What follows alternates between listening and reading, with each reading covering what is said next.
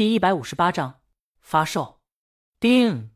黑暗中，手机屏幕亮了一下，有消息。一个手伸出来，拿起手机，咔嚓，打开手机。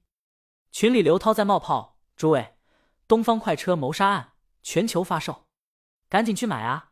晚上检查作业，我可在大魔王那儿夸下海口了，首印十万册。”刘涛，相信我，推理小说的传世经典，结尾绝对出乎你们预料，不止让你们久久回味，还会让你们不由自主的陷入思考。刘涛，这绝对是震撼。又让你热泪盈眶的一本书，为了正义，刘涛不是你们给个反应啊！徐光正大哥，你看下时间啊，现在五点，买个屁的书啊！大胡子刚睡下，又让你弄醒了。徐光正大胡子，夜生活这么丰富呢？大胡子那可不，男人至老是少年，野战到天明，在压力得到释放后，归来身轻如橙子先生。钓鱼就钓鱼，空军就空军，别说的那么色色行吗？刘涛，都别打岔。东方快车谋杀案，橙子夫人又又又热泪盈眶，狗都不看。刘涛，橙子先生这几天恶补大魔王老公催泪广告，看见带泪的就发火，江阳大恶人啊。刘涛主要是推理，其实不怎么催泪。陈姐，我作证。徐光正，但影响夫妻生活。消息撤回，橙子先生、橙子夫人、大胡子、刘涛和刘夫人、徐光正，嗨嗨，老陈，你们离书店近，记得给我们捎两本。橙子先生，为了夫妻生活，消息撤回。橙子先生，我感冒了。刘涛，正好，感冒时一杯热水，一部推理小说就能欢乐度过。刘涛，老徐，你别乱造谣啊！我送你一袋枸杞。大胡子，给我来一袋。橙子先生，买书送枸杞吗？这促销活动不错，我也要。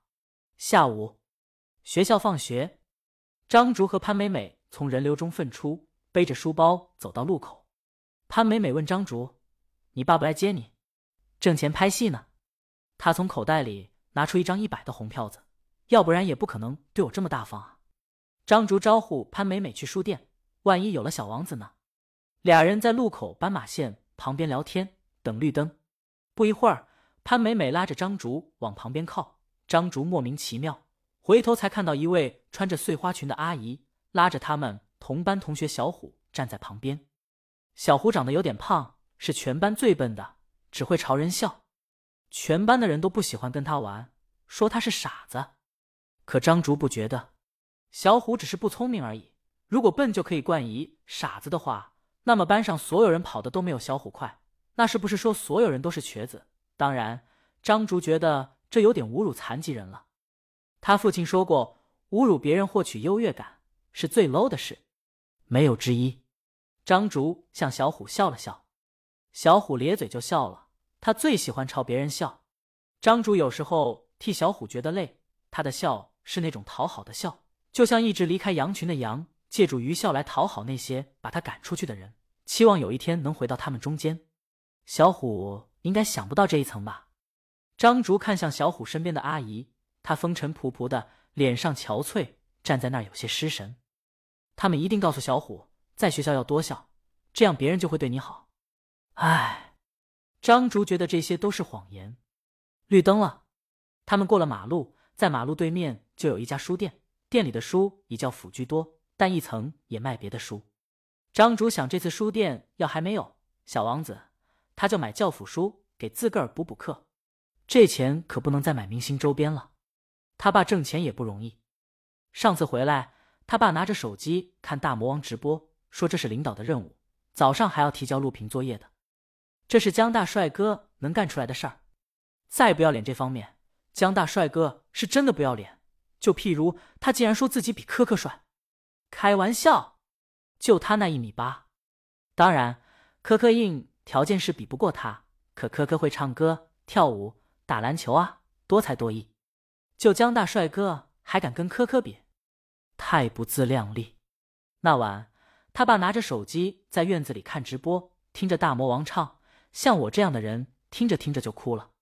张竹不是很懂大人在像我这样迷茫的人，像我这样寻找的人。像我这样碌碌无为的人，你还见过多少人？这自怨自艾和自问中那忧伤的情感。可他忽然觉得长大也没那么好。张竹劝他爸也不用太努力，大不了以后他少买牛奶给科科打榜。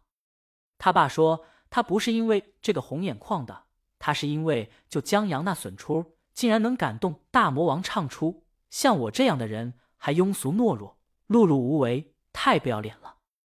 这可真是情人眼里出西施，大魔王瞎眼哄老公啊！他让狗粮给喂哭的。张竹觉得江阳在科科这事儿上是挺不要脸的。但弄哭张大卫，这就太高看他了。成人啊，就那么莫名其妙。明明看到大魔王那么疼江大帅哥，而他跟他妈妈等同于仇人，听歌听着没人疼才哭的。好在张大卫有他这女儿心疼。张竹领着女同学进了书店，突如其来映入眼帘的是摆在书店门口正在主推的新书。这本新书的名字一下子把张竹的目光吸引住了，《东方快车谋杀案》。张竹不知道这本书，可他爷爷在给江阳做东方快车微缩模型的时候，他在旁边见过。那东方快车不会就是这东方快车吧？张竹走到书架前，接着看到了作者名江阳。我去！张竹忍不住说：“江大帅哥还能写书？刚说他没才艺，就这么打脸。”潘美美凑过来：“怎么了？”张竹说：“这可能是他一个熟人写的，因为。”他清楚记得，爷爷在做的东方快车微缩模型中，的确也有一个死的小人在一个车厢里，车上的确发生了谋杀案。要救微缩模型还算巧合，再加上这江阳，绝不会有这么巧的事。潘美美看了下名字，就就你说的那个比科科还帅的江大帅哥啊？张竹说那都是调侃，在他心里科科最帅。潘美美没理这茬，那我买一本。张竹想了想，为了支持江大帅哥，他也买了一本。转身刚要去付账，他见到了小虎，小虎妈妈拉着他也来书店了。小虎妈妈在挑书，刚才因为劳累的眼神也有了光芒，就好像他父亲在忙碌了一天以后，拎着一瓶啤酒坐在葡萄藤下的惬意和幸福。小虎妈选书选到了新书前，她打开供翻阅的样书，在看到书的责任编辑刘涛的时候，小虎妈把书合上。选了一本未拆封的《东方快车谋杀案》去结账了。